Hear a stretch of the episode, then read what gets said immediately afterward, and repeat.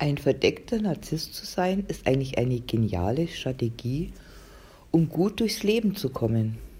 Mein Name ist Beate Popp, ich bin Heilpraktikerin und psychologische Beraterin. Wie meine ich das denn jetzt? Also wenn ich mir so manche verdeckten Narzissten anschaue, haben sie ja diese Strategie gewählt, um mit ihrer enormen frühkindlichen Traumatisierung umzugehen, indem sie einfach den Narzissmus so polen sozusagen, dass indem sie die Strategie wählen, verdeckt narzisstisch zu sein. Also die sind lieb nach außen, die können sich benehmen, die haben gute Umgangsformen, die können wunderbar Empathie vorspielen, aber wenn die Türe zu ist, wird dann über diese Leute gelästert, über diese Leute wird geschimpft, aber auf eine sehr subtile Art und Weise, wenn man selber sich damit beschäftigt, dann spürt man die Eifersucht dahinter, den Neid dahinter, was da dahinter steckt. Wenn Menschen erfolgreicher sind, wenn Menschen glücklicher leben, die gute Familie haben, geborgen sind, sicher, äh, sicher geborgen und gebunden sind. Und das ist einfach eine gewählte Strategie, um mit diesem Schmerz umzugehen.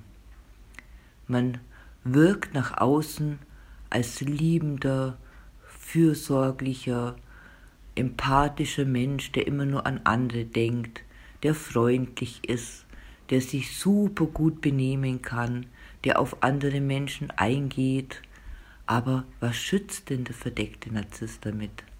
Er verschützt, er beschützt einen inneren Kindanteil von ihm, ein Ego-State, wie man immer das auch nennen mag, um nie wieder in eine Situation zu kommen, indem er zum Beispiel die Wut zeigt, dass er ausgegrenzt, dass er beschimpft wird, dass er beschämt wird, dass er irgendwo aneckt und seine Meinung sagen könnte und dann eben wieder ausgeschlossen wird.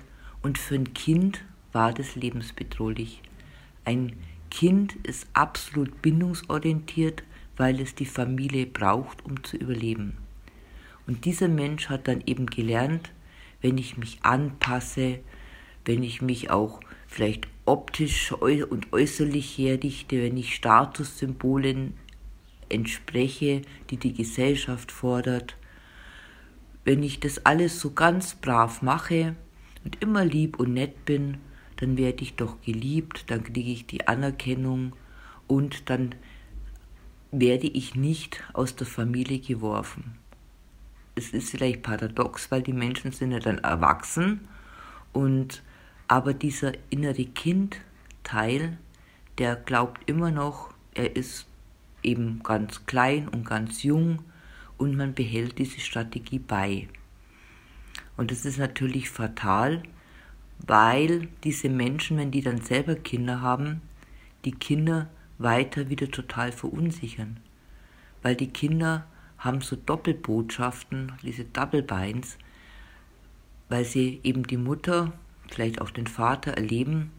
Im Außen kommt der total gut an, der ist total beliebt, der ist anerkannt, der hat einen Status im, in der Gemeinde, wie auch immer, weil oft tun die sich ja dann auch sehr sozial betätigen oder können mit allen Leuten sehr, sehr gut umgehen und man selber ist vielleicht eher aufgrund der eigenen Traumatisierung, ist man eher in der Situation, dass man rebellischer ist oder sich wehrt oder seine Meinung sagt, also eher eine andere Seite von Strategie gewählt hat. Und die Mutter ist aber oder der Papa ist so beliebt und so anerkannt und man selber wird eigentlich immer nur als aggressiv oder ungut oder ja, die ist schwierig bezeichnet. Und das ist natürlich fatal, aber es sind im Endeffekt beides die äh, Seiten einer Medaille. Der eine hat die verdeckte narzisstische Strategie gewählt, der andere wählt eher vielleicht eine Seite, die im Vordergrund steht. Ich muss mich wehren, ich muss kämpfen, ich muss mich überall durchboxen. Das Leben ist hart und beide Seiten schützen durch ihre Art diesen inneren verletzten Anteil. Und ob jetzt der Teil, der sich wehrt und aggressiv ist, ob der jetzt auch narzisstisch ist, das kann man so nicht sagen. Das ist eine Art von Strategie, das spielt auch im Endeffekt keine Rolle. Das Lösungsstrategien, um mit diesen schlimmen Kindheitsverletzungen, mit diesen Demütigungen, Beschämungen umzugehen. Wenn ihr jetzt aber in einer Familie aufgewachsen seid, wo die Mutter verdeckt narzisstisch war oder immer noch ist oder auch der Vater, dann ist es natürlich für ein Kind doppelt schwierig, eben deshalb, weil die Mutter so anerkannt ist. Und man selber ist vielleicht in der Gesellschaft, im ganzen Drum und Außen herum nicht so beliebt, weil man klingt äh, abwertend, man ist aggressiv, man, man ordnet sich nicht unter, man fügt sich nicht ein, also man kriegt viel weniger Bestätigung. Und äh, was ja wiederum eine schmerzhafte, ein schmerzhaftes Erleben ist, aber das ist auch eine Strategie von dem eigenen Anteil des Beschützers oder des Wächters, nie wieder sich so zu verletzen, äh, verletzen zu lassen, um das nochmal neu zu leben. Also wie ihr jetzt so hört, Narzissmus ist ja wirklich ein riesengroßes Thema. Es wird leider in unserer Zeit sehr schnell der Begriff Narzisst vergeben oder eine Narzisstin oder das toxisch oder bösartig und man muss immer sehr differenziert schauen.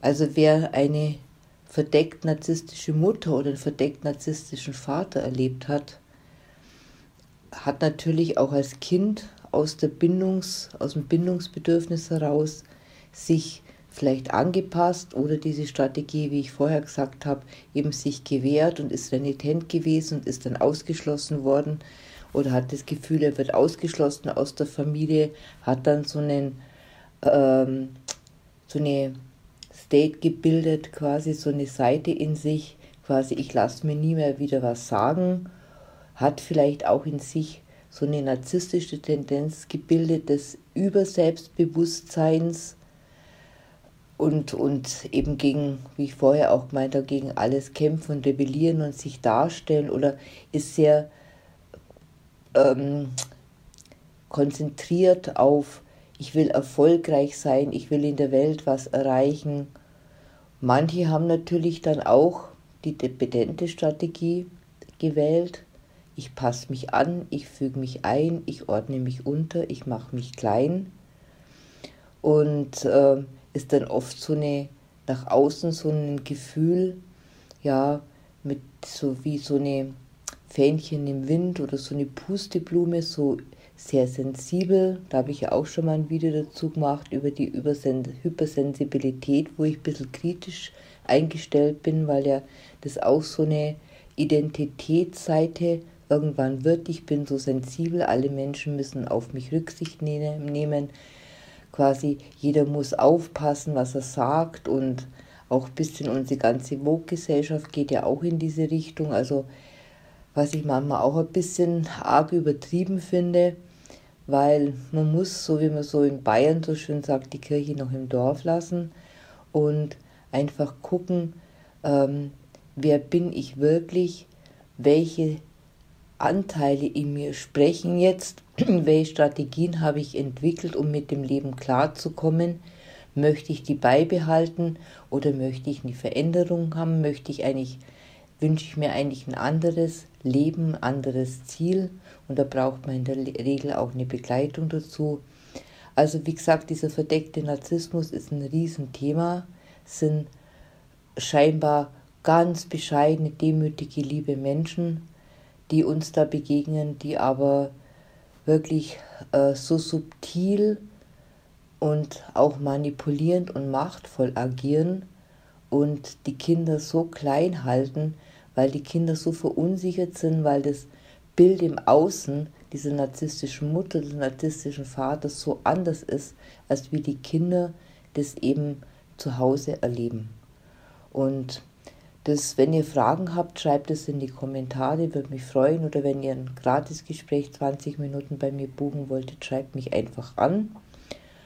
Würde ich mich freuen, dann können wir mal in Ruhe darüber reden, wie eure Mutter, euer Vater so aufgestellt war. Beides hat eine enorme Auswirkung, aber man kann diese Traumatisierung heilen lassen, man kann sie wandeln und ihr werdet sehen, wie viel Stärke und Ressourcen sich paradoxerweise auch dadurch gebildet haben. Ich wünsche dir, ich wünsche euch alles, alles Liebe. Deine, eure Beate. Ciao.